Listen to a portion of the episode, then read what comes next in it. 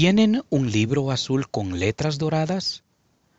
Michael Jacobson, Oregón, Estados Unidos. Hace años recibí un libro azul con letras doradas en la portada por parte de misioneros que servían en la base militar en la que yo estaba recibiendo capacitación para mi trabajo en la Marina de los Estados Unidos. Cuando comencé a leer el libro, alguien me dijo que era falso porque estaba copiado de la Biblia. Eso me hizo dudar de la autenticidad del libro, pero lo conservé. Lo leí un poco, lo puse en el fondo de mi bolso de marinero y luego me olvidé de él. Más de un año más tarde decidí limpiar el bolso. Encontré el libro, pero ya no tenía ningún interés en él, así que lo tiré a la basura.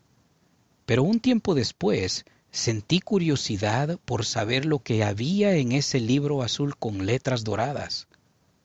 Ahora creo que ese sentimiento provino del Espíritu, que induce a hacer lo bueno. En 2005, un nuevo amigo me invitó a escuchar a los misioneros.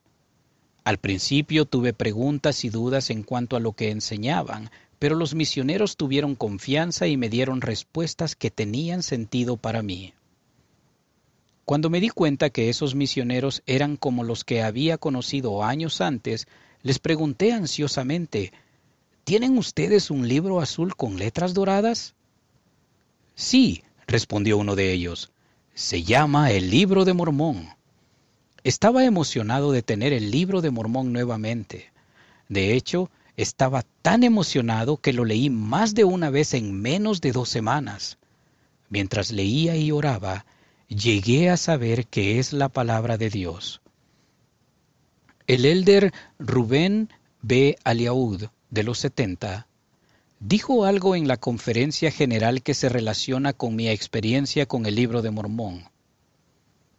Cualquier lector que se comprometa a un estudio sincero del libro de Mormón, bajo espíritu de oración, no sólo aprenderá sobre Cristo, sino que comenzará a aprender de Cristo, en especial si toma la decisión de poner a prueba la virtud de la palabra y no la desecha anticipadamente por causa de una incredulidad prejuiciosa basada en lo que otros han dicho sobre cosas que jamás han leído. Al leer el libro de Mormón, orar y confiar en el Espíritu, he visto suceder cosas maravillosas en mi vida.